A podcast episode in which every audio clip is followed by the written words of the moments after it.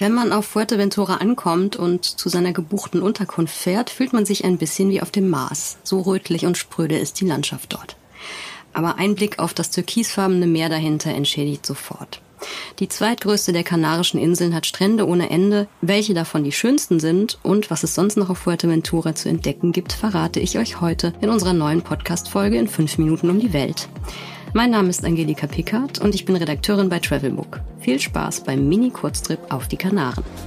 In 5 Minuten um die Welt. Der tägliche Reisepodcast von Travelbook. Heute geht's nach Fuerteventura. Entweder oder.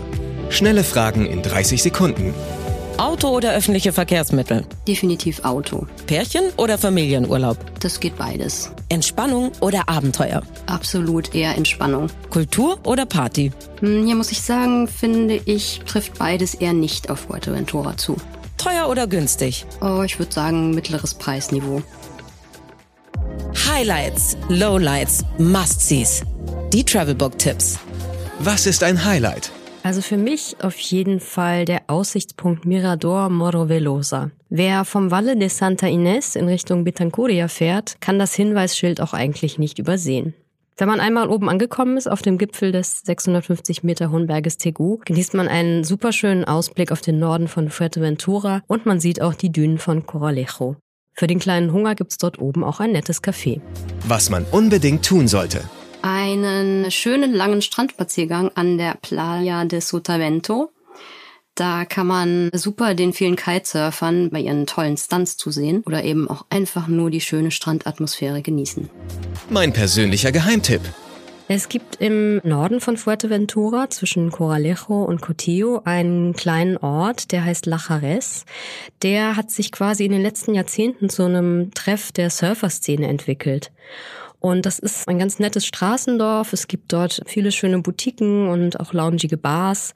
Es ist wirklich ein ganz entspannter Ort und samstags findet dort auf dem Marktplatz auch ein kleiner Kunstmarkt statt. Das lohnt sich auf jeden Fall, da mal vorbeizuschauen. In Kürze erreichen wir Hauptbahnhof Angleis.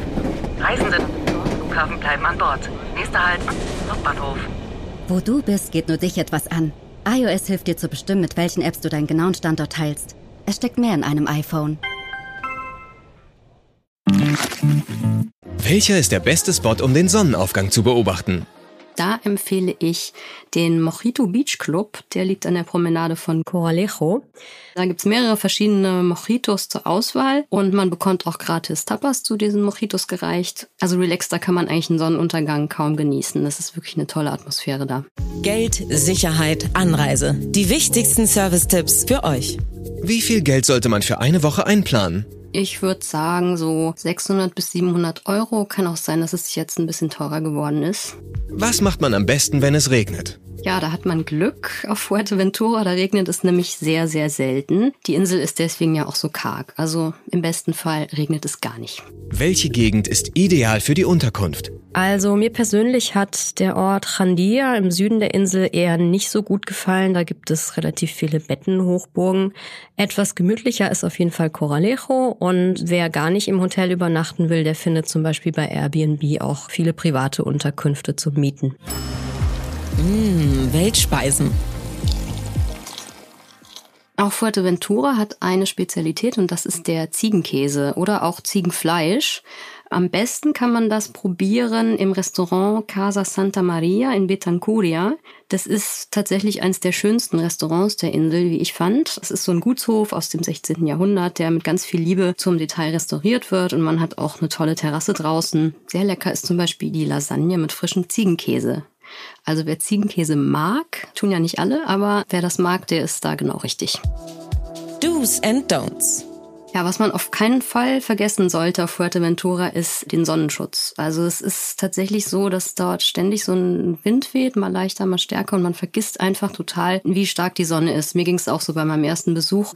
Wir sind sofort zum Strand gefahren, zu diesem schönen breiten Sandstrand, sind da einfach rumgelaufen. Es war überhaupt nicht sehr heiß wegen des Windes. Wir hatten uns aber nicht eingecremt. Wir dachten, ach, wir gucken mal ein Stündchen. Und ja, da hatten wir gleich die Quittung am ersten Tag einen fetten Sonnenbrand. Deswegen immer schön eincremen. Man sollte ein bisschen aufpassen in den Wintermonaten, das ist ja auch die Hauptsaison für die Kanaren. Da sollte man an dem Strand El Cotillo und generell an der Westküste besser nicht ins Wasser gehen.